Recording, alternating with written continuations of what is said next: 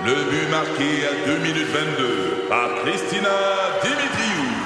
Avec l'aide de Sebastiano Brunet, Lucie Beaulieu, Tarek Malki, Jenny Agostino, Eddie Chen, Emmanuel Jean-Pierre. Au hockey, comme en immobilier, pour réussir, ça prend toute une équipe. Et avec vos 5000 courtiers Remax, la force du réseau roule pour vous. Remax est heureuse de s'associer à Martin McGuire et Danny Dubé pour vous présenter le tout nouveau balado Bon Match.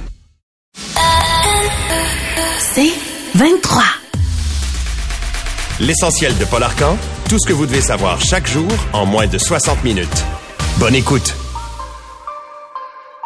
Maintenant, on commence ce matin par la guerre entre Israël et le Hamas. Quelles sont les dernières nouvelles? D'abord, l'armée israélienne, dans un compte-rendu euh, publié aujourd'hui, annonce que les forces terrestres ont tué des dizaines de combattants du Hamas lors d'affrontements de nuit.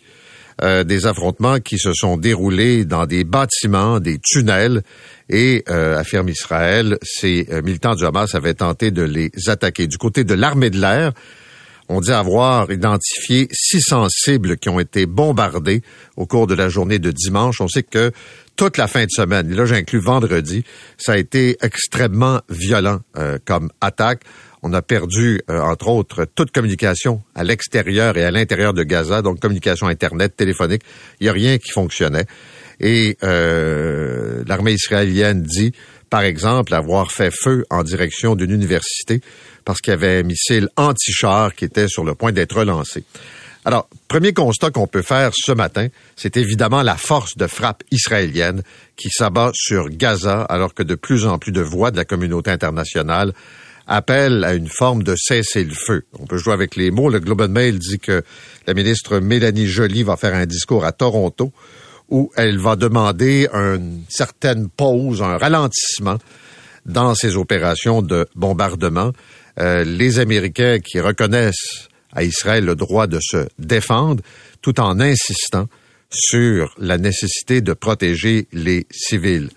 Et vous comprendrez que euh, le bilan est extrêmement lourd. Euh, je regardais euh, ce matin les, chiffres, c'est par milliers. C'est absolument à chaque jour. Ça augmente le Hamas qui affirme que plus de 8000 personnes, la plupart des civils, la moitié des enfants, ont été tués euh, dans les bombardements israéliens depuis le début de la guerre. Selon Reporters sans frontières, les journalistes victimes de frappes au Liban le 13 octobre ont été ciblés. Alors, c'est un conflit qui touche tellement de façon collatérale, puis très même directement, euh, des femmes, des enfants. Euh, et on n'est pas juste dans les terroristes et dans les infrastructures. Et la réponse d'Israël est toujours évidemment la même. C'est notre façon de répliquer parce que le Hamas veut notre perte, veut notre disparition. C'est notre voisin et notre ennemi. Donc, euh, l'offensive est sans compromis. Ça arrive aussi au moment où on apprend dans le New York Times ce matin les erreurs des services de renseignement israéliens qui ont mené au succès de l'opération du Hamas le 7 octobre qui a euh, déclenché euh, cette guerre.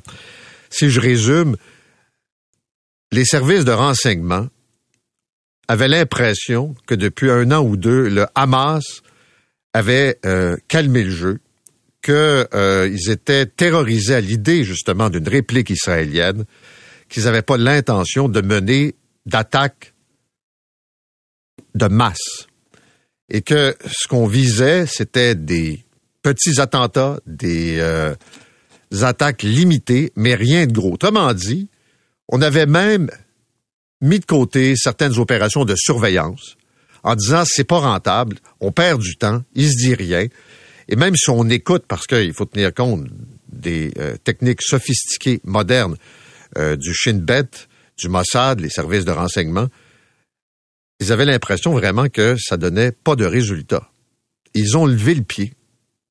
Pendant ce temps-là, le Hamas est en train de préparer une offensive sans précédent, c'est-à-dire de l'entraînement, bien sûr, des commandos formés, une connaissance du terrain, des différents kibbutz qui ont été attaqués.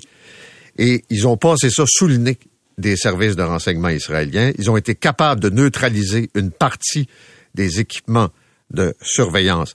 Et on sait que le premier ministre euh, Netanyahou a dû s'excuser en fin de semaine après avoir comme blâmé les services de renseignement, puis après ça, il a reculé.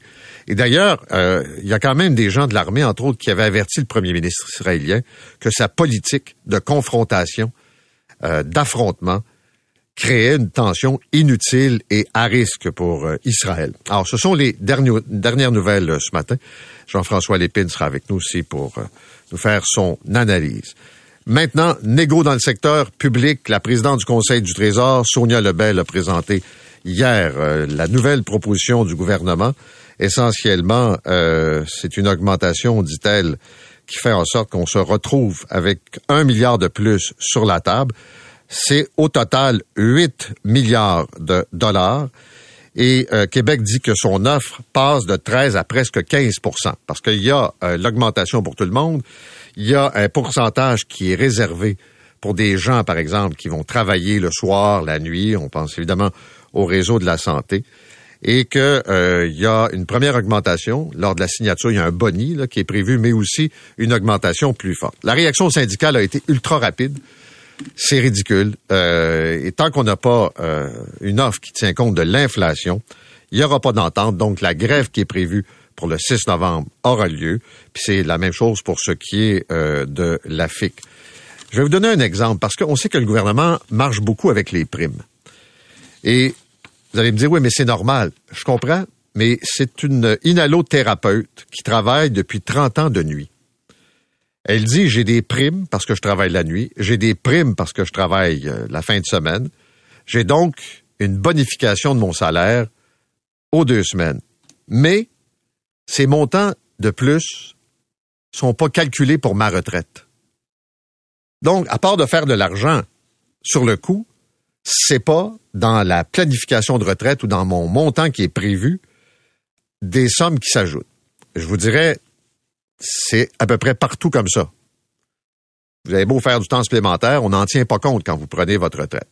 Et là, on sait que le gouvernement marche beaucoup avec les primes, les primes qui sont prolongées, euh, un montant forfaitaire mais pour des gens qui ont une longue carrière dans le réseau, c'est sûr que c'est un élément de réflexion qui se disent est-ce que ça vaut la peine encore de faire ça? Si je résume. Premièrement, là, j'écoutais les deux camps hier, là. Il n'y a rien qui amène quelqu'un à vouloir travailler dans le secteur public de ce temps-là. Sérieusement, là, avez-vous le goût de travailler dans une école, dans un hôpital? Avez-vous le goût, si vous entendez, là, comment sont décrites les conditions de travail, vous dites ça m'intéresse pas, je vais aller travailler ailleurs. Et, on veut ajouter de l'aide à l'école, on veut. On peut pas dire que le message pour le recrutement va donner beaucoup d'effets. Je suis conscient que c'est une négo là, puis qu'on se relance, mais l'objectif de recruter du monde peut pas dire qu'il est atteint puis qu'on va euh, être capable de combler des besoins. Parce que c'est beau augmenter les salaires, mais quand vous parlez à la plupart des gens, c'est aussi le manque de ressources, euh, que ce soit la présence d'adultes, de spécialistes euh, dans les salles de cours, à l'école, pour aider euh, la prof pour qui ça déborde, avec un paquet d'enfants qui ont des plans, des cheminements à suivre. Tu sais, ça devient lourd. Et c'est vrai aussi pour ce qui est du débordement dans le réseau de la santé. Maintenant, moyen de pression, oui, puis on a vu, là, 10h30, 11h, là, puis l'enjeu, c'est le transport scolaire qui est pas clair encore pour tout le monde. Mais il n'y aura pas de service de garde. Ça sera pas la fin du monde, mais il y a une cadence qui va se prendre, tout ça avec comme date butoir probablement la période de Noël. Les deux parties veulent régler, là, c'est ce qu'ils disent. Mais euh, jusqu'à quel point on met de l'argent de plus sur la table, puis jusqu'à quel point on est aussi capable d'aller chercher des outils de gestion qui vont permettre d'être plus souple, d'être moins dans le béton souvent, comme c'est le cas. C'est un peu de rigidité là, de part et d'autre. Là. Puis j'essaie là, de, de, le prendre toujours du point de vue du payeur de taxes puis du bénéficiaire de services. Il y a de la rigidité dans les organisations patronales, puis il y a de la rigidité dans le monde syndical, des vieilles façons de faire, des vieilles approches. Mais il y a en même temps, je pense que ça c'est vrai, un niveau d'écœur en titre euh, important de la part des euh, gens de la base de la première ligne. Et aussi, je vous le disais, le gouvernement aime beaucoup les primes. il semble que le premier ministre euh, et le ministre du Travail, Jean Boulet, vont annoncer aujourd'hui un plan pour former de 4 000 à 5 000 travailleurs dans le domaine de la construction d'ici l'été prochain. Alors, c'est une formation accélérée. On vous paye 25 pièces de l'heure en moyenne. Vous avez droit également à des primes, euh, des bourses à la diplomation qui peuvent aller de 9 000 à 15 000 dollars pour les apprentis qui vont commencer au mois de novembre, au mois de décembre et au mois de janvier. Et là, il y a des, euh, disons, des métiers de la construction qui sont particulièrement visés. Là où on manque de, personnel, on peut penser euh, par exemple, aux charpentiers menuisiers, opérateurs de pelle, opérateurs d'équipements lourds, des ferblantiers, des frigoristes. Et euh, ces gens-là ont jusqu'au 15 décembre pour s'inscrire et commencer leur formation en janvier. Donc, c'est à la vapeur, un peu comme on a fait avec les préposés aux bénéficiaires. Mais là, c'est pour l'industrie de la construction parce qu'il y a une pénurie et ça retarde des travaux d'infrastructure euh, qui sont importants. Euh, ce matin, un sondage de l'UPA euh, publié dans la presse au sujet de l'effet des pluies du mois de juillet. Euh, 60% euh, nous révèle le sondage, 60% des superficies maraîchères euh, du Québec ont été endommagées, ce qui représente 42% de pertes. Des agriculteurs, des producteurs là, qui connaissent ça, qui sont dans le domaine depuis des années, disent n'avoir jamais vu un tel gâchis au niveau de la production euh, 5000 hectares de perdus. Et là, évidemment, c'est la recherche d'une forme de compensation de la part euh, du gouvernement. Euh, quand vous regardez tout ça, les dommages sont élevés, notamment pour les producteurs de légumes de racines. 64% des superficies qui ont été affectées par l'excès d'eau. Les pertes aux champs sont estimées à 46 vous avez euh, d'autres euh, types de production également euh, où ça, on se retrouve, par exemple, avec des fruits plus petits qui se conservent moins bien, moins longtemps, et donc qui deviennent rapidement des pertes. Et là, les producteurs disent il faut obtenir de l'aide. du côté des fraises et des framboises, 73% des superficies ont été affectées. C'est 44% de pertes. Puis là, on veut se préparer pour, évidemment, la prochaine année, puis aussi à long terme pour ce qui est des euh, changements climatiques. Puis d'ailleurs, quand vous regardez euh, ces nouvelles économiques, je regardais la restauration. Puis je sais qu'il y a un remboursement qui doit se faire pour les restaurateurs qui ont euh, eu une aide gouvernementale. Ils ont jusqu'au mois de janvier. Puis quand vous regardez tout le détail de ça, ben on le sait que pour les restaurateurs, ce sont des enjeux financiers importants. D'abord, ils payent plus cher la bouffe. Euh, la main-d'œuvre coûte plus cher, j'ai pas besoin de vous le répéter. Mais euh, là, ce que l'on sait, c'est que avant le 18 janvier, si vous êtes bénéficiaire de l'aide gouvernementale de 60 000 les entreprises doivent rembourser le fédéral 40 000. Il faut sortir 40 000, puis après ça, ben, on efface le 20 000. Sinon, vous avez trois ans pour rembourser le 60 000. Fait que ça met une pression. Et j'entends beaucoup de restaurateurs dire qu'ils ont décidé de fermer leurs portes. Il euh, y en a qui le font pour toutes sortes de raisons personnelles. Là, ils veulent plus travailler les fins de semaine. C'est tellement accaparant le monde de la restauration. Mais probablement que pour beaucoup d'entre eux, il y a un enjeu aussi de remboursement. Puis faites le tour. Moi, j'ai fait l'exercice un peu. Es-tu au courant que tel restaurant est fermé? Depuis deux semaines? Es-tu au courant qu'il y a un autre qui a fermé en septembre? Es-tu au courant que... Et la hausse des prix amène aussi euh, des clients qui y vont un peu moins souvent, qui veulent dépenser un peu moins, parce que les prix euh, sont élevés. Et on le voit autant dans certains types de, de restos, disons, euh, où les cartes sont plus, je dirais, importantes, que dans les restaurants fréquentés par des familles.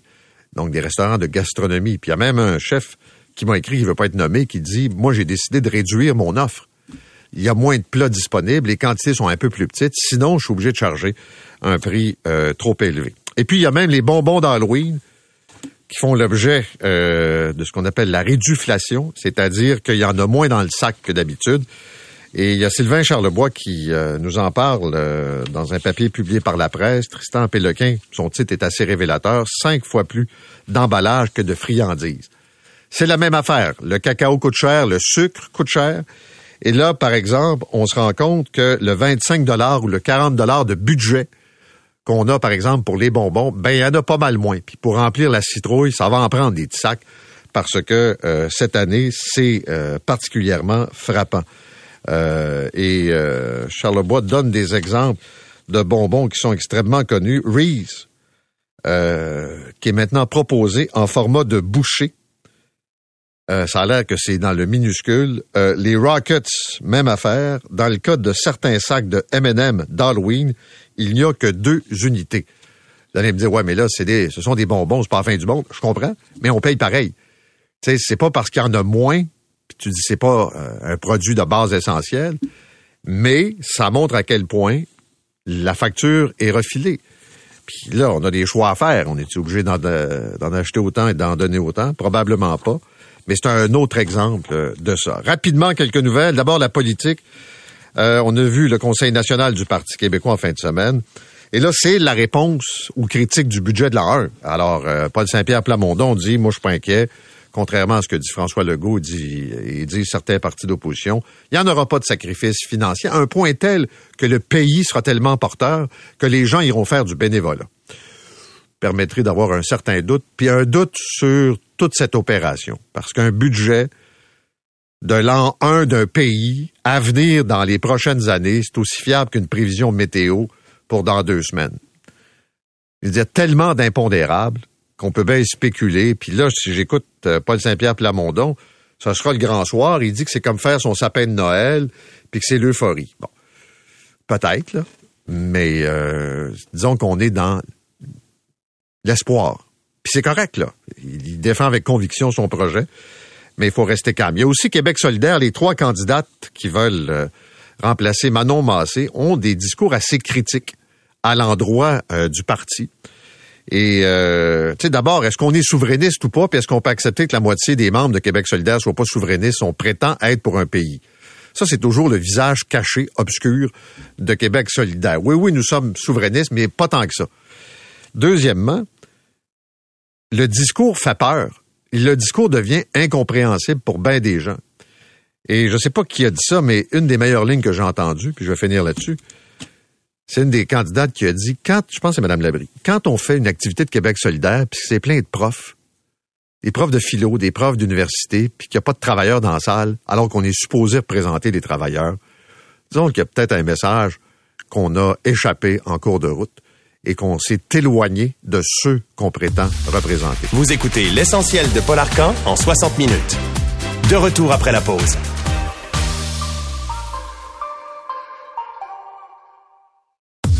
L'essentiel de Paul Arcan. Dépôt hier d'une nouvelle offre au syndicat du secteur euh, public par la présidente du Conseil du Trésor, Sonia Lebel, aussitôt déposée, aussitôt rejetée. Et d'ailleurs, les qualificatifs étaient nombreux. Vous avez entendu notre collègue tantôt, Jonathan Trudeau. La présidente du Conseil du Trésor est avec nous. Maître Lebel, bonjour. Bonjour. Se faire dire non, c'est une chose, mais visiblement, le gouvernement n'a pas apprécié le ton des syndicats. Ben, se faire dire non, surtout aussi rapidement, parce qu'un dépôt, ça se limite pas à deux lignes. Habituellement, c'est extrêmement complexe. Il y a, dans ce dépôt gouvernemental-là, il y en a pour tous les secteurs. Il y a 50 tables de négociation. On va comprendre que le dépôt est à géométrie variable, c'est-à-dire qu'il y a des éléments qui sont pertinents pour certains, moins pertinents pour d'autres. On le comprend très bien. Alors, moi, ma surprise d'hier, c'est la véhémence avec laquelle on a si rapidement mis de côté un dépôt qui est probablement pas ce qui va se terminer, mais qui est quand même un pas très sérieux dans la direction des syndicats. Euh, présentement, vous savez, moi je peux pas occulter le fait, et je séparerai pas l'enveloppe gouvernementale en deux là, parce que c'est un c'est un tout, un dépôt, et autant dans, dans les mesures sectorielles que dans la table centrale, il y a de l'argent pour les les gens de, de la fonction publique, de les employés de l'État là-dedans. Fait que c'est important de dire que c'est 14,8% Et on parlait d'inflation, là. Je pense que je veux déconstruire un, chiffre, si vous me permettez, Paul, ce matin. On parle de 17-18% d'inflation. C'est pas le cas présentement. Et ce qu'on sait, là, si la tendance se maintient selon les prédictions qui devraient se, se confirmer dans la mise à jour économique de mon collègue, on va atterrir à en bas de 13% pour la période 23-28. Donc, il faut quand même, je suis d'accord pour qu'on décrit ce qui est là, mais il faut le décrier avec les bonnes informations. OK, mais deux choses. Si je résume, la nouvelle proposition par rapport à de la, aux demandes syndicales, c'est un écart d'à peu près 5% Ben, euh, si je fais la moyenne des demandes syndicales, parce qu'ils sont pas tous au même endroit, nous, la moyenne, on l'établit à 21, disons-le comme ça. Fait que là, on est à 14,8. Disons qu'on fait un chiffron 15, OK. 6. Autour de 6. Vous dites, c'est pas la dernière offre. Ben, ça veut dire que vous avez encore du jeu. Non, ça veut dire qu'il faut discuter parce que moi je pourrais jamais dire qu'un dépôt patronal est final, il y a trop de nuances à l'intérieur de ce dépôt là. Je vais vous donner un exemple. On me dit qu'on occulte totalement le 1.5% qui est 1000 dollars. Je comprends qu'il est forfaitaire, on peut dire que c'est du forfaitaire, mais 1000 dollars là, ça vaut de plus de 1 milliard pour le pour le trésor public, si je peux dire comme ça, et c'est quand même de l'argent de la, de la poche des syndiqués. Maintenant, il va finir où ce 1.5% là? Peut-être qu'à la fin de la conversation, il va être retiré avec le consentement de tout le monde et appliqué ailleurs. C'est pour ça que je veux que je peux pas dire, c'est pas un contrat d'adhésion ce que j'ai déposé Mais hier. je vous donne un exemple très concret. Je ne sais pas à, quoi va ressembler l'inflation dans deux ans. On peut spéculer, là, puis on peut penser que ça va être ça. Puis bon, êtes-vous prête, par exemple, de dire pour la première année c'est tant, puis les autres années, en fonction de l'inflation, on va ajuster, on va trouver une formule commune et ça va déterminer le pourcentage d'augmentation. Si c'est ça l'objectif, Ben, l'inflation. vous allez comprendre que je négocierai pas ce matin avec Non. vous, mais ce que je suis prête à faire, c'est d'avoir ces discussions-là à la table de négociation. Et je l'ai toujours dit, moi j'avance, je fais des propositions et je fais des mises au jeu. Et c'est ça une négociation. Mais présentement, Paul, tout ce que je reçois, c'est non, non. Non. Et, et c'est pas euh, la négociation, c'est pas une vente aux enchères où le gouvernement va déposer des offres jusqu'à temps que quelqu'un me dise oui. C'est pas comme ça que ça fonctionne. Et présentement, depuis le début de cette négociation-là, j'ai jamais eu de contre-proposition formelle, écrite et détaillée des syndicats. J'entendais, je vais vous donner un autre exemple. Il faut faire attention parce que présentement, j'entends tout. J'entends dans les, dans les arguments contre une chose et son contraire. À titre d'exemple, on me demande de travailler sur la précarité des emplois. On me demande dans le, dans le milieu des enseignants, de baisser les ratios. Euh, à- réponse à laquelle je dis, je peux pas faire ça présentement, j'ai pas d'enseignants parce que si je baisse les ratios, c'est une hausse d'enseignants. Mais juste pour donner un exemple, on me demande de baisser les ratios et d'un autre côté, j'ai Madame Picard qui dit les aides à la classe, qui sont les éducatrices en enseignement, euh, en, en service de garde scolaire, ben ça donne pas plus d'argent dans les poches de tout le monde, mais c'est une réponse ça au soutien à la classe. Et je comprends pas sa position. Elle a elle a ses aides à la classe dans son syndicat, elle en a. Et ces personnes-là veulent moins de précarité, veulent qu'on augmente leurs horaires, parce que ce que ça fait pour elles, c'est qu'au lieu de travailler le matin puis le soir, je vais les faire travailler toute la journée. Donc, au bout du compte, c'est plus d'argent et elles n'ont plus d'horaires brisés. C'est sûr que c'est pas de l'argent pur sur le chèque de paye, mais quand on me demande de travailler sur la charge de travail, sur la prévisibilité des horaires, c'est de l'argent pour le trésor public, mais en même temps, c'est des meilleures Ce que conditions vous me de dites travail. ce matin, c'est que je donne des outils ou je donne Voilà. de l'aide à des enseignants Oui. qui sont débordés, mais c'est pas directement sur leur chèque de paye. Mais ça fait partie aussi des demandes syndicales. C'est une autre solution qu'ils Oui, proposent, mais l'objectif est le même. Mais il faut, il faut penser que ça, c'est de l'argent aussi qui est investi dans notre système. Mais je- moi, ce que je veux et qui va savoir leur aussi- donner de l'air et qui va aider à rehausser la, la valorisation de la profession. Jusqu'où vous êtes prête à aller? Je comprends, on négocie pas en ondes, là. Ben oui, c'est sûr. Mais, mais moi, j'ai des employés qui m'écrivent, là, Oui. qui, depuis la pandémie, ont eu toutes sortes de primes, là, qui sont Oui. reconduites, reconduites, reconduites. Tout à fait. de- primes de fin de semaine, de nuit, euh, temps supplémentaire et tout ça. Mm-hmm. Et là, qui se disent, là, toutes ces années-là, là, où je vais avoir fait quand même plus d'argent, quand je vais arriver à la retraite, c'est pas comptabilisé. Êtes-vous prête à tenir compte, par exemple, de ces revenus additionnels, les trois meilleures euh, ou dernières années, ou les trois meilleurs, pour établir leur retraite? Ben vous voyez, Paul, sans commenter cette avenue-là, c'est au moins une base de discussion, c'est au moins une contre-proposition. Mais là, je l'ai dans les commentaires que vous avez. Je- J'en j'en reçois moi aussi des, des textos là, sur mes réseaux sociaux, dans, dans- en privé, où on me fait ce genre de suggestions-là. Mais j'en reçois mille sortes différentes. Moi, ce que je veux, c'est qu'on m'en fasse une contre-offre, qu'on pourra en discuter. Je sais pas où on va atterrir, mais moi, mon objectif, je vais vous donner un exemple. Mon objectif là, dans la mise sur place de primes, c'est que de façon, présentement, au moment où on se parle, dans le secteur de la santé, on semble oublier sur le terrain que c'est 24-7, OK? Et j'ai beaucoup de personnel, j'ai une abondance de personnel la semaine, j'en manque les fins de semaine et dans les quarts de nuit et de soir. Là, moi, ce que je pousse sur la table, c'est des solutions volontaires, parce qu'il circule aussi que je veux forcer les gens à faire des choses. Non. Les déplacements des kilomètres, travailler dans des quarts défavorables, ce n'est pas des, des, des solutions qui vont être forcées, c'est des solutions volontaires. Ça percole pas, mais je le dis, il y a personne qui va être forcé à travailler de nuit ou à se déplacer à plus de 70 kilomètres. Mais si vous voulez me faire travailler de nuit, vous allez me payer plus que Ben, si je moi, travaille je de mets jour. des solutions pour être capable de, de convaincre. Mais si c'est, ce que vous me dites là, c'est une discussion ça, pour être capable de convaincre. Moi, au final, je veux que l'argent, l'argent que j'investisse me donne plus de monde la fin de semaine, le soir puis la nuit. C'est ça mon objectif. Il est pas caché, il est avoué. C'est sûr que la solution que je mets sur la table, c'est la mienne. Mais si on a une contre-solution, mais là, ce qu'on me propose comme solution, c'est, je reprendrai pas l'expression du, du premier ministre, mais c'est du mur à mur. Mais moi, si je donne la même chose à tout le monde, comment je convainc l'infirmière de jour à venir travailler les fins de semaine? Mais c'est ça que je cherche, moi, euh, Paul. Et c'est cette discussion-là Parce que, que je veux si je suis une infirmière de jour, à ma retraite, je vais avoir la même chose que l'infirmière de nuit. Ben oui, donc, c'est quoi qui... Sauf le montant d'argent que gagner Alors, entre-temps. Moi, si je suis une infirmière de jour, qu'est-ce qui me convainc d'aller faire le quart de nuit, qui est probablement moins agréable, je le conçois. Alors, il faut que je trouve, moi, des solutions. Alors, c'est sûr que si on me dit, donne la même augmentation, il y a, de l'augment- il y a des augmentations pour tout le monde, là. Mais elles sont différenciées et c'est sûr que je mets plus d'argent sur la table pour les quarts défavorables. On parle beaucoup des infirmières, mais prenez le même façon de réfléchir pour l'ensemble des enjeux. Mais comment je convainc cette infirmière-là, moi, d'aller travailler de soir, de nuit, puis les fins de semaine, si je lui donne la même chose pour rester de jour? Mais je- moi, j'ai une responsabilité, euh, Paul, à m'assurer que ces corps-là sont couverts. Et vous savez, je manque pas d'infirmières au Québec en nombre absolu. Je manque d'infirmières disposées à faire du temps plein. Je manque d'infirmières disposées à travailler de soir, de nuit et les fins de semaine. Et je ne veux pas les forcer à le faire, je veux les convaincre de le faire. Et c'est ça que je pousse comme solution. Mais il faut qu'on m'aide à trouver ces solutions-là parce que c'est pas vrai que c'est l'horreur c'est le Vietnam partout. Non, mais- Faut, faut, faut rendre, re- redonner ses lettres de noblesse, mais je comprends qu'il y a des enjeux, mais je veux trouver des solutions. Une jeune infirmière qui vous écoute ce matin Oui. ou un jeune prof en devenir là, Oui. qui vous écoute ce matin, là, la dernière place qu'il veut travailler, là, c'est pour le gouvernement. Ben, c'est difficile parce que dans, Ben, c'est parce que c'est, pas intéressant. Là. Moi, j'écoute le discours syndical. faut le changer, là, un peu, ce discours-là, des deux côtés de la Ce table. m'excuse. ben, c'est parce que ce que j'entends, là, c'est que les soins sont à la baisse, que les classes débordent, que j'ai, j'ai pas de soutien, que les enfants. L'image des services publics est terrible. Quelqu'un qui se dit, moi, est-ce que je veux vraiment aller enseigner? Je veux me ramasser dans une école, je vais écouter TVA, puis je vais voir des profs se faire battre. Ça me tente pas Ben, tellement. il faut, il faut que aussi les syndicats m'aident à les aider et, et vice versa.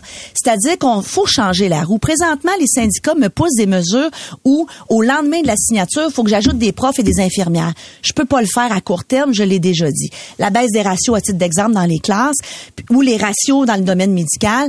Demain matin, je signe, Paul. Demain matin, j'ai des griefs parce que je suis pas capable de remplir mon engagement. Je suis transparente. Maintenant, il faut partir la roue autrement. Mais aussi un, des, un débat qui blesse en enseignement. Pourquoi ce sont les jeunes profs qui se retrouvent tout- juste ou dans la grande majorité des cas avec les classes les plus difficiles? Parce qu'ils choisissent en dernier, parce qu'on n'est pas capable. Donc, j'essaie de trouver une façon. Comment je peux faire l'attribution des classes plus rapidement au mois de mai? Comment je peux éviter que la- qu'il y ait une découverture à la veille de la rentrée scolaire? Pourquoi je suis pas capable comme gouvernement, Mais comme ce que je employeur? comprends, c'est qu'on n'a pas avancé d'un pouce là-dessus. ben, c'est parce qu'ils veulent pas en parler avec moi. C'est des acquis syndicaux de longue date on- où je suis pas capable de de discuter de l'attribution des classes, même sur une base volontaire avec les enseignants. Et ça, c'en est une grosse partie. Demain matin, là, on s'entend, si je change pas la, structure d'attribution des postes, même si je double les salaires, les jeunes, les jeunes vont toujours, au lendemain, leur quotidien, là, dans la classe ne sera pas modifié. Puis quand j'entends Magali me dire, ben là, moi, là, les enjeux d'aide à la classe, ça m'intéresse pas parce que ça met pas d'argent. Je m'excuse, ça intéresse les enseignants. Elle a pas d'enseignants, Magali. Je comprends qu'elle dise ça, mais elle a des soutiens à la classe qui vont profiter d'horaires non précaires. Fait que je la comprends pas quand elle me dit ça parce que d'un autre côté, quand on, on me parle aux tables de négociation, puis quand ses membres me parlent, ils me parlent de leur quotidien. Fait qu'il faut être conséquent aussi avec ce qu'on a besoin de faire. Mais deux, deux choses que mon collègue McSwain soulevait. Quand les policiers de la SQ disent non à 21% d'augmentation sur 5 ans, moi, je travaille comme prof ou ailleurs dans le réseau, je dis, hey, la police a dit non, pas vrai que m'a dit oui en bas de ça. Quand les députés se sont le timing est questionnable là, sur la hausse de salaire des députés. Là. Je te dis pas que c'était pas mérité, mais à la d'une négo, c'était peut-être pas le bon temps là, de se donner 30% puis dire aux employés, vous autres, ça va être 15, 13% il n'y a pas aussi des erreurs stratégiques du gouvernement dans ça? Ben, il y a des circonstance ou au fait qu'à un moment donné, on peut pas tout mettre sur pause. Et je l'ai dit, lui- malheureusement, la négociation doit vivre dans la vraie vie, dans l'univers réel. Puis bon, on peut parler du timing, mais on peut parler aussi que ça fait 20 ans que c'est toujours le mauvais timing d'augmenter un député. Il y a jamais un bon timing. Ben, il y a jamais un bon timing. D'un autre côté, faut pas occulter non plus la négo précédente où les enseignants, les, les, les infirmières, je vais faire une moyenne, puis euh, entre autres les préposés aux bénéficiaires ont eu entre 16 et 30 en 2020 et là je remets à nouveau 12% sur la table. Ben, depuis 2020, les infirmières vont avoir eu pas loin de 28% depuis 2020 alors que ça faisait 20 ans dans l'autre cas. Je veux dire, on peut jouer au jeu de la comparaison Paul pendant Mais, des heures mon et ami des Jean heures. Lapierre C'est disait- pas mon c'est pas mon intérêt de le faire parce Non. que pour moi chaque poste est important Mais mon et ami, chaque poste mon ami Lapierre disait la chose suivante. Quand tu m'as donné de l'argent, c'est fait de ces cannées. Oui. J'oublie ça, on est rendu ailleurs. Combien tu me donnes cette année? Et, ben- et voilà, je suis d'accord. Et quand j'ai donné de l'argent, c'est fait, c'est cané, on est rendu ailleurs, puis après ça, on me dit, ça va mal dans mes classes, puis je trouve ça dur. Est-ce que la date butoir, c'est le 31 décembre? Ben, mon objectif, euh, il n'y a pas de date butoir parce que je fonctionne pas à coup d'ultimatum parce qu'on parle d'une discussion. Mon objectif, c'est d'avoir quelqu'un qui discute avec moi. Mon objectif, c'est d'avoir une contre-offre sérieuse des syndicats et non pas des déclarations médiatiques à gauche pas à droite puis des commentaires sur mes réseaux sociaux. Une vraie contre-offre documentée que je n'ai pas eue depuis l'automne 2022 où on avance vers moi et mon objectif, c'est d'essayer d'avoir sérieusement une possibilité de dégager une entente avec un ou plusieurs des syndicats d'ici la fin de l'année. C'est ça mon objectif. Merci beaucoup d'être venu ce matin. Sonia Lebel, la présidente du Conseil du Trésor. Vous écoutez l'essentiel de Paul Arcan en 60 minutes. De retour après la pause.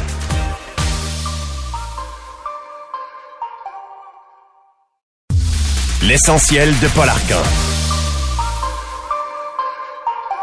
Alors, vous venez d'entendre la présidente du Conseil du Trésor, Sonia Lebel. Maintenant, avec nous, Magali Picard, qui est la présidente de la Fédération des travailleurs et travailleuses du Québec. Madame Picard, bonjour. Bonjour, Monsieur Arcan. Bon, ben, les questions sont assez simples. Je pense que vous allez les deviner. D'abord, est-ce que c'est vrai que vous n'avez pas changé un iota de vos propositions depuis l'automne dernier? Euh, les propositions salariales, c'est tout à fait vrai. Et je vous confirme qu'on n'échangera pas. Je peux pas concevoir que la ministre Lebel vous dit présentement qu'elle attend une contre-offre. Qu'est-ce qu'on peut offrir de moins ou de plus à Mme Lebel? Écoutez, M. Arcan, les conditions d'emploi de notre monde sont les pires au Canada. Madame Lebel, je viens de l'entendre. Écoutez, c'est tellement difficile. Faut pas imaginer d'être sur l'autre ligne où je peux pas intervenir. Là. La pression est à son plus haut. Vous savez, elle nous dit, on a bonifié l'offre des infirmières en deux, des préposés en 2020. Avec ce que j'offre maintenant, il y aurait une augmentation de 28% Mais ce qu'elle dit pas, c'est qu'on est encore 20% de moins que toutes les autres provinces. En 2018, M. Arcan, on transférait l'hôpital Sainte-Anne-de-Bellevue des anciens combattants au provincial. Les PAB ont perdu 48% de leur salaire du jour au lendemain. Ça, c'est drôle, on n'en parle pas. On parle des augmentations comme si c'était un cadeau. Un cadeau, c'est pour ça qu'on a un problème de rétention. On n'a pas de salaire compétitif. Nos gens Mais, vont- mais Madame Picard, il n'y a pas juste le salaire là, qui doit être compétitif. Ben non. Je veux dire, moi, ce que j'entends, là, puis c'est l'autre question qui a été amenée par Maître Lebel, c'est que, maintenant, la paye, c'est une affaire, là. Mais de Oui. pouvoir ajouter des aides aux classes, ça a l'air que ça pas, c'est pas votre priorité, que c'est pas, c'est C'est épouvantable, Monsieur Arcan, écoutez-moi là. Ce que je dis, et je le répète, c'est extrêmement important d'amener 4000 nouveaux postes d'aide à la classe. Comprenez-moi bien, c'est essentiel. Qui est insultant, c'est lorsque la ministre s'adresse à nos membres, à ses travailleuses et travailleurs, en leur disant écoutez pas vos syndicats, là. C'est pas 10,3% qu'on met sur la table. Ce qu'on met sur la table, c'est 14,8% cette différence-là, M. Arcan, c'est pas en salaire. C'est que je comprends que l'État va embaucher 4000 personnes, ça va coûter de l'argent et ça représente un pourcentage. Tout à fait d'accord. Mais venez pas changer le débat, venez pas laisser croire aux travailleuses qu'on leur offre 15% c'est pas vrai. C'est comme si je vous disais, M. Arcan, écoutez, Non, mais il y a un 10 coût. d'augmentation, mais genre, oui, j'en conviens, tout à fait, puis c'est essentiel, puis on en a besoin. Mais c'est deux choses. Une chose, c'est de dire aux travailleuses, aux travailleurs, on vous offre 10,3% sur 5 ans. Mais au-delà, au-delà de l'argent, là, on parle beaucoup d'argent. Oui. Euh, L'autre Ouais. question soulevée aussi, là, c'est par exemple, on n'avance pas d'un pouce sur le fait que ce sont les enseignants. Je sais que c'est pas votre priorité, là, c'est pas. Ah, c'est pas vrai, j'en ai. OK, on mais- a tous les enseignants. OK. Juste ça, les dirty person, Je, je pense que Mme Lebel en a beaucoup sur sa planche à dessin, mais, mais- c'est pas vrai que j'ai pas d'enseignants. OK. Alors, prenons les enseignants. Est-ce que c'est encore le cas? Est-ce qu'on en discute? Ou si les syndicats veulent rien savoir, que les profs les plus récents, les nouveaux qui débarquent, ont les classes les plus toughs à gérer? Monsieur Arcand, je vous l'ai dit en nombre déjà et je vous le répète. La ministre vient de faire un nouveau dépôt où elle laisse entendre qu'ils veulent parler de ça. Ça, là, c'est là, là. C'est depuis le 15 octobre. Moi, j'entendais la ministre Lebel, j'entendais le ministre Drainville venir dire partout dans les médias, c'est pas normal que je sois pas capable d'assigner mes classes avant le mois de septembre. Et lorsque je parlais à nos gens aux tables de négociation, ça ne faisait pas partie des demandes du- de l'employeur. Je l'ai dénoncé. Et là, tout d'un coup, ben, on redépose le 15 et tout d'un coup, c'est Mais veut Madame Picard, c'est assez, c'est assez là. fabuleux. Vous me dites, on en parle dans les médias, les ministres le disent, vous, vous me le dites, puis on n'en parle pas à la table. Mettez-vous à la place d'un enseignant, d'une enseignante ce matin qui dit, Christy, est-ce que vous négociez pour moi ou bien pour vos égaux, on- pour des combats on- politiques? Monsieur Arcan, c'est pas parce qu'on ne veut pas en parler. On est encore aux priorités ministérielles depuis un an. On n'a pas commencé à parler de nos demandes à nous, de nos priorités, de nos solutions. Des, des- on, on en a, mais on n'est pas rendu là. Et on fait face à un employeur, à des gens aux tables de négociation qui nous parlent de leurs priorités. Et là, il faudrait quasiment que je vous envoie des écrits parce qu'on en a, où on dit, bon, ben parlons-en de vos priorités. Alors ça, ça veut expliquez-nous dans les faits, parce que c'est des grandes thématiques, là. C'est pas des demandes claires. On peut bien en mettre cinq, mais si je vous dis on veut régler l'aide à la classe, euh, ça veut dire combien de demandes, ça? Donc, faut, faut toujours faire attention dans les messages très stratégiques du gouvernement.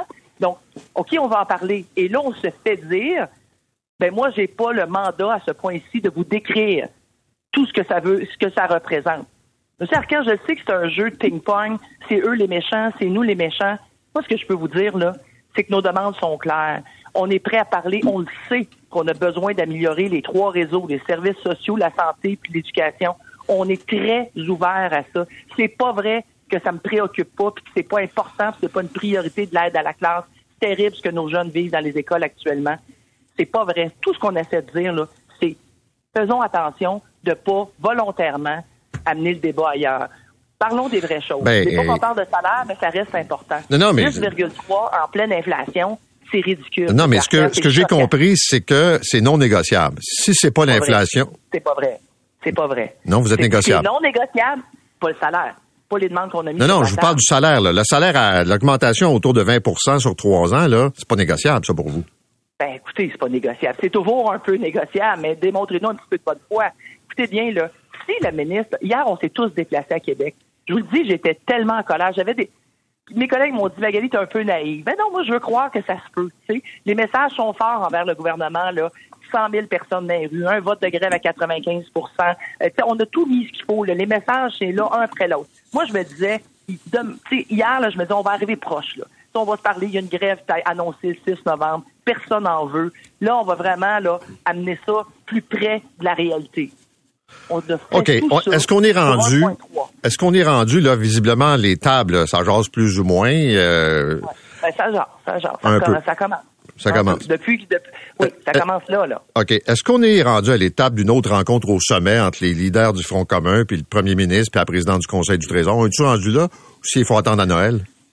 Ah, j'espère. Écoutez, ça fait longtemps qu'on est rendu là de notre côté. Moi, je suis prête, là. Vous savez, là, M. Arcan, la négo, j'en fais depuis euh, plus de 20 ans.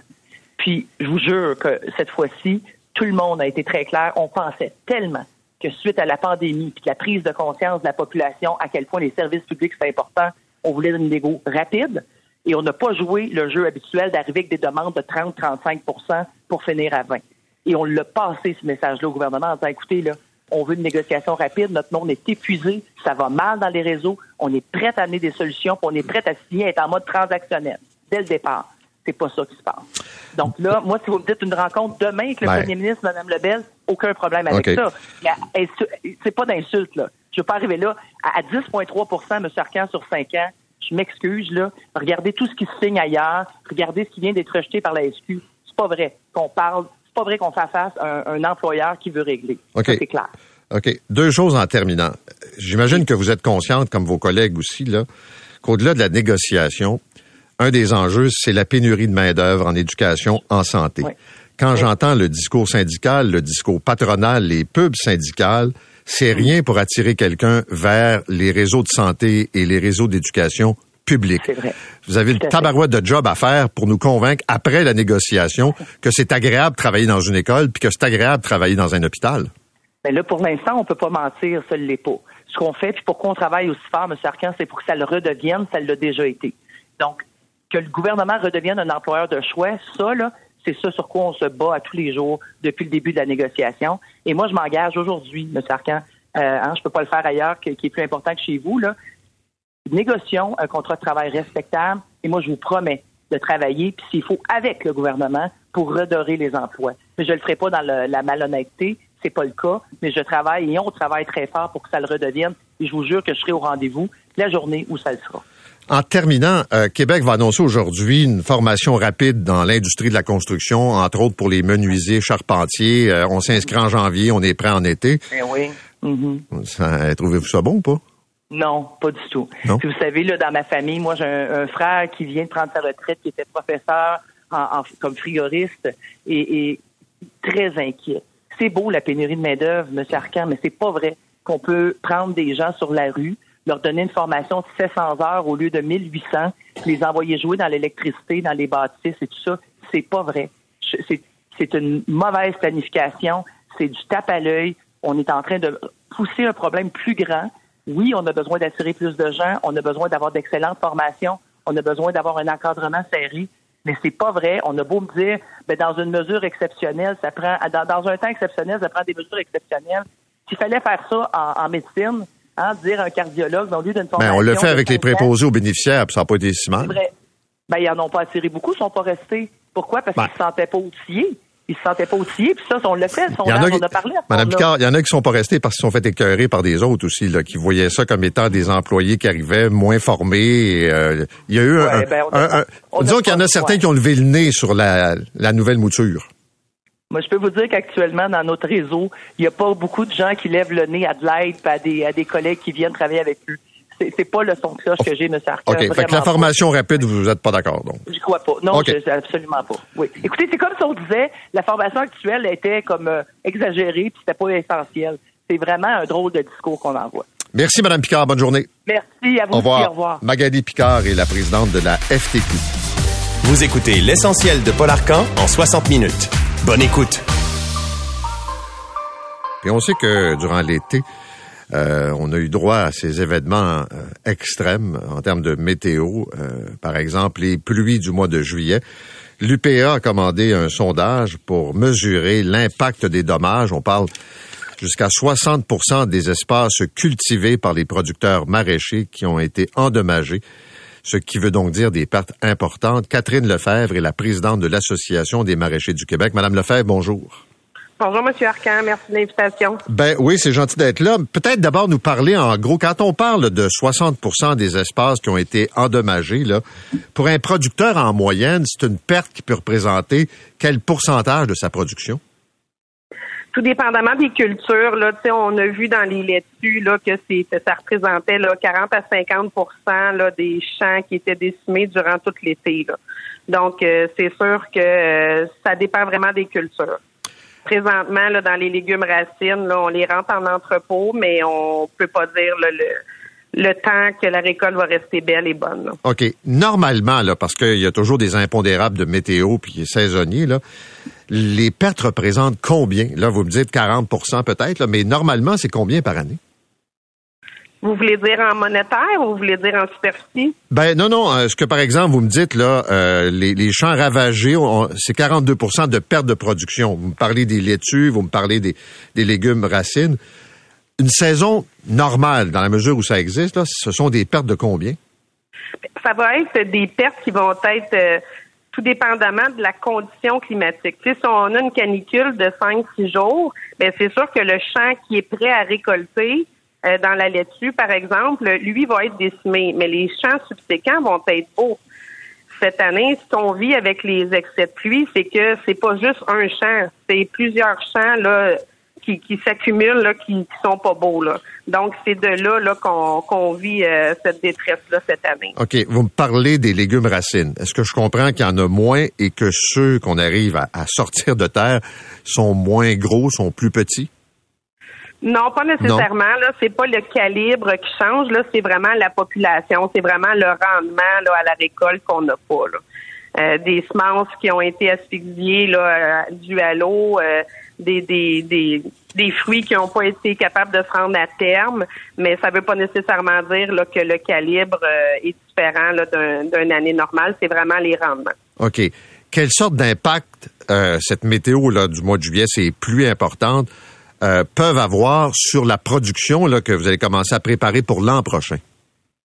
Mais présentement, là, on passe nos commandes là, euh, d'intrants, là, les semences, les engrais, tout ça. Là, on est déjà en train de regarder là, pour l'année 2024. Là, ce qui est la problématique qu'on vit présentement, c'est que les coffres sont vides. Donc, euh, normalement, à Saint-Cy, là, on a eu les revenus de notre année, tout ça, puis on est prête euh, à entamer 2024. Là, présentement, on n'est pas capable de penser comme ça. OK. Là, euh, pour les gens qui sont pas familiers avec les programmes d'aide euh, à l'agriculture, il n'y a pas des assurances, il n'y a pas déjà des mécanismes qui font en sorte que vous êtes compensé? La problématique qu'on vit cette année, c'est que les rendements sont de beaucoup diminués, mais on a quand même des récoltes. Euh, ce que couvre l'assurance récolte, c'est des champs décimés à pratiquement 100 là. Pour vous donner une image, là, faut qu'il reste trois laitues sur 10 de bonnes pour être capable de déclencher, de se faire indemniser un champ de laitue. Euh, les légumes racines, eux, c'est en kilos. Donc, s'il reste un, seuil de tant de kilos euh, à l'arc, ben on peut pas déclencher. Fait qu'il y a vraiment là la problématique cette année, c'est qu'on a des pertes de rendement substantielles, mais pas assez nécessairement pour se faire indemniser. Donc, les producteurs, on paye 40 euh, de, des sommes d'assurance récolte là, dans le programme actuel, mais il n'y a pas beaucoup de producteurs là, qui ont été capables de déclencher les assurances récolte ou en tout cas pas significatif avec l'ampleur du désastre qu'on vit cette année. Est-ce que vous avez eu des discussions avec le ministère de l'Agriculture? Est-ce qu'il y a des négos qui sont en cours? Comment ça se passe de ce côté-là? Bien, il y a un comité là, qui a été mis en place là, suite à la conférence de presse qu'on a fait le 4 août. Euh, nous, les groupes de producteurs, là, on, s'attendait là, à des conclusions là, de ces comités-là. Euh, par contre, là, on, arrive au bout d'un, impasse. Euh, la semaine dernière, le prochain rendez-vous qui nous avait été offert, c'est en décembre. Euh, on est obligé de dire qu'on en voulait un plus tôt que ça pour arriver à avoir des conclusions. Il faut, vraiment aider nos producteurs. Le cri du cœur est là présentement au champ. Il faut vraiment qu'il y ait des décisions qui se prennent dans les prochains jours pour qu'on soit capable de partir 2024 du bon pied. OK. Merci, Mme Lefebvre. Bonne journée. Merci à vous. Au revoir. Catherine Lefebvre est présidente de l'Association des maraîchers, maraîchers pardon, du Québec. Euh, on a beaucoup parlé de réduflation, c'est-à-dire ce phénomène qui consiste à en mettre moins dans les sacs, dans les boîtes, et de vendre le produit au même prix. T'enlèves quelques grammes et le consommateur peut-être n'y voit que du feu. Et c'est un, une tendance qui est lourde, évidemment, avec euh, l'augmentation du prix des matières premières. Et puis ce matin, je me mets à lire l'analyse de Sylvain Charlebois qui euh, met le focus sur les bonbons d'Halloween. Vous allez me dire, ouais, mais c'est pas un bien de première nécessité. C'est vrai mais c'est de voir un peu d'abord comment on en arrive à réduire le nombre et, euh, je dirais, la grosseur des bonbons, même pour l'Halloween, puisque ça peut vouloir dire peut-être à moyen terme. Sylvain Charlebois, bonjour. bonjour. Bon, comme ça, les bonbons d'Halloween ce soir, là, pour remplir une citrouille modèle conventionnel, ça va en prendre des petits sacs, là. Ah oui, c'est ça. Parlons de choses sérieuses, les bonbons d'Halloween. J'imagine qu'il y a beaucoup de parents qui ont été magasinés ce week-end puis se sont aperçus que les bonbons ont rapetissé comme pas à peu près. Euh, le, désavantage que les, les euh, manufacturiers ont avec les bonbons d'Halloween, c'est que on les voit apparaître pour quelques semaines durant l'année, ils disparaissent et quand ils reviennent, c'est là qu'on s'aperçoit que les, euh, le chocolat fondu, euh, les roquettes ont fondu, les M&M, Reese's. C'est incroyable, Paul, cette année, sont vraiment petits, là. Vraiment. Alors, évidemment, pour remplir cette citrouille-là, il faut acheter plus de bonbons, effectivement. OK. Euh, d'abord, on connaît le phénomène, là, mais pourquoi cette année, c'est encore plus petit? Le, gros facteur, c'est le sucre. Euh, le sucre est très, très cher. Euh, il y, a, un manque de rendement dans le secteur. Euh, en fait, le prix du sucre est à son point le plus élevé depuis 2011, donc 12 ans. Euh, il y a aussi une grève, euh, je ne sais pas à Montréal, je ne sais pas si vous en avez parlé, mais il y a l'usine de Rogers à Vancouver qui est en grève depuis quelques temps, euh, depuis le 28 septembre. Et alors, il y a, il y a un manque de sucre sur le marché canadien en raison de ça. il y a aussi le cacao. Le cacao est à un sommet, 44 ans. La dernière fois qu'on a vu le cacao au prix qu'on voit actuellement, c'est en 1900. 79. Bien sûr, à l'Halloween, il n'y a pas nécessairement beaucoup de cacao dans le chocolat, que c'est du chocolat au lait, mais on s'attend à des hausses pour Noël, euh, Saint-Valentin, Pâques, etc. Là. OK, mais c'est ça, quand je parlais tantôt de, de, l'effet à venir, là, on comprend l'Halloween, mais rapidement, on va arriver à la période des fêtes, après ça, la Saint-Valentin, après ça, Pâques. Il n'y a rien qui indique là, un retour à des prix, euh, disons, plus euh, conventionnels. Non, non, c'est euh, on s'attend on s'attend à, ce que la réduction euh, affecte les, euh, les friandises pour pour les fêtes effectivement et pour le début de l'année 2024. Alors l'Halloween de cette année là, c'est une pratique à ce qui s'en vient là. Donc, Il y a un auditeur qui a une bonne image.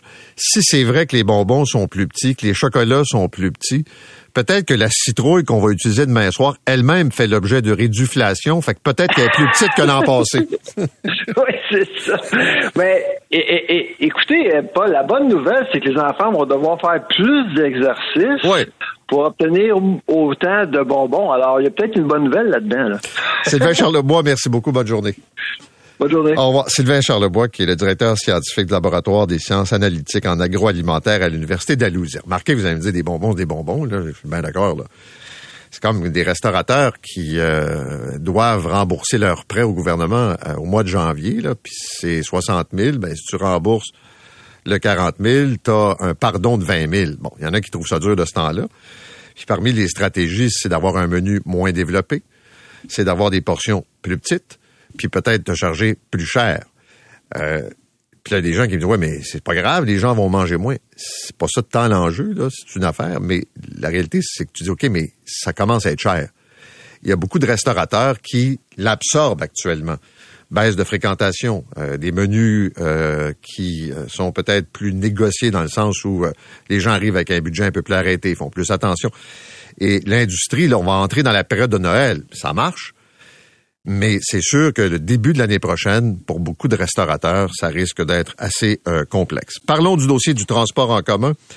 Alors, on le sait, euh, la ministre Geneviève Guilbeault euh, a annoncé dans un premier temps son intention d'éponger 20% du déficit des sociétés de transport en commun.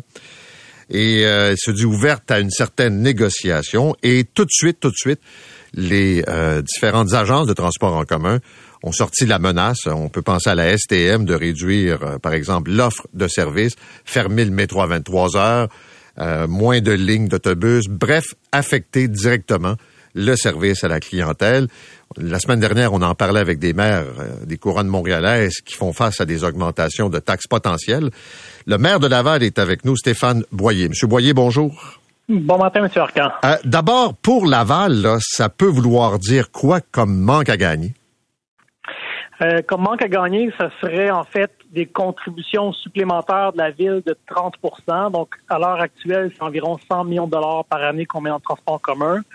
Il faudrait hausser ça à 130 millions euh, dès 2024, donc dès mon budget que je dépose dans quelques semaines. OK. Ça veut dire augmenter les taxes. En effet. Donc, euh, ça serait quand même un montant assez substantiel. On comprendra que notre budget total pour la ville augmente environ 30 millions par année, mais ça, c'est pour tous les services de la municipalité. Donc, ça représente un écart qui est considérable pour, pour les municipalités. Bon, il y a eu ce sommet euh, vendredi, il y a eu des discussions avec la ministre Guilbeault. Vous, vous le dites, là, votre budget s'en vient. Là, est-ce que euh, vous avez senti une ouverture, une forme d'espoir que euh, le montant soit bonifié? Moi, ce que je comprends de la ministre, c'est qu'elle dit faites donc vos devoirs puis faites un peu de ménage dans vos dépenses. Oui. Ben, je pense que c'est important de prendre un pas de recul pour comprendre la situation.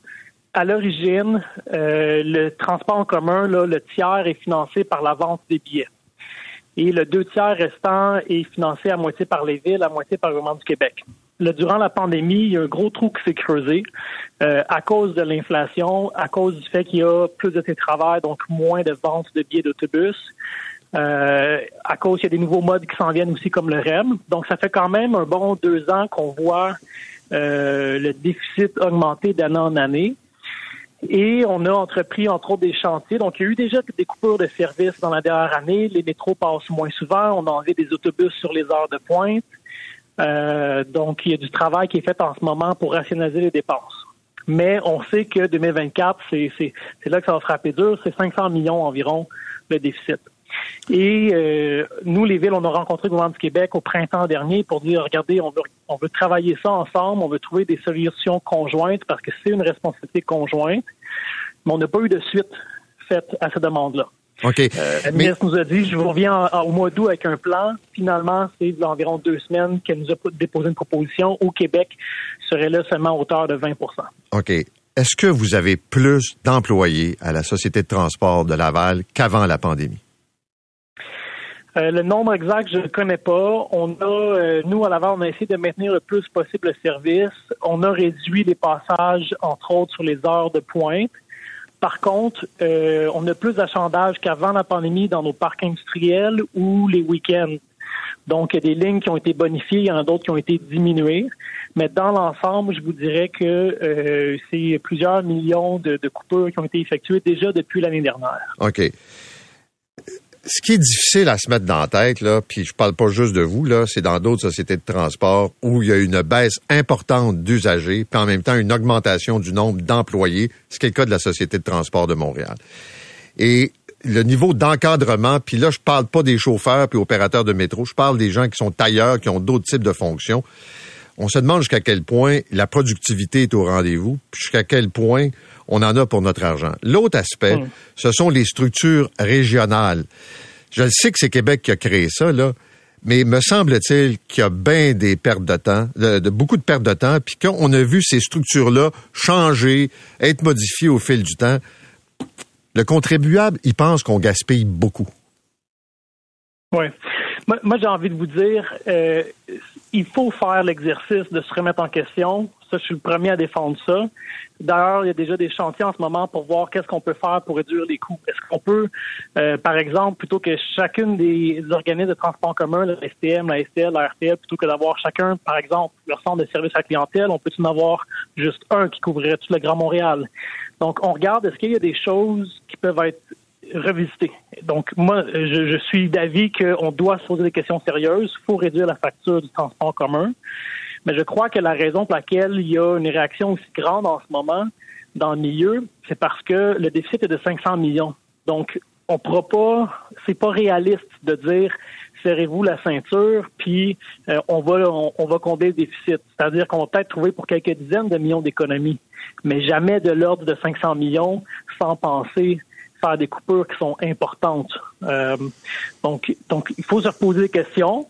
En ce moment, euh, les organismes de sécurité de transport commun le font, mais on n'a pas le choix. Les villes et le gouvernement du Québec ensemble, on doit trouver une solution pour que ça soit pérenne dans le temps, parce qu'en ce moment, c'est vraiment, on est euh, sur le bord de l'abysse. Le transport en commun, si on respecte la proposition déposée par Québec, on s'en va vers une réduction de l'offre de services, moins d'autobus, moins de métro, ça, veut dire plus de personnes sur les routes à terme. Donc, c'est vraiment, euh, c'est nos objectifs, en fait, les objectifs de Québec, même en termes de réduction des GES, qui vont être mis à risque. Mais euh, est-ce que vous êtes... Oui, ça, je comprends. Mais est-ce que vous êtes plus réduction de services ou augmentation de taxes? Ben, c'est le choix pas facile qu'on doit se poser. Puis peut-être que ce sera une combinaison des deux. Mais euh, je crois qu'on doit pouvoir réussir à s'asseoir avec Québec puis à se parler pour trouver des solutions ensemble. Puis c'est ça qui est difficile en ce moment, euh, de nous annoncer euh, quelque chose quelques semaines avant le dépôt du budget où les villes prendraient 80% de la facture. Pour moi, c'est pas réaliste comme solution. OK. Merci beaucoup d'avoir été avec nous, M. Boyer. Bonne journée. Merci à vous. Stéphane Boyer est le maire de Laval.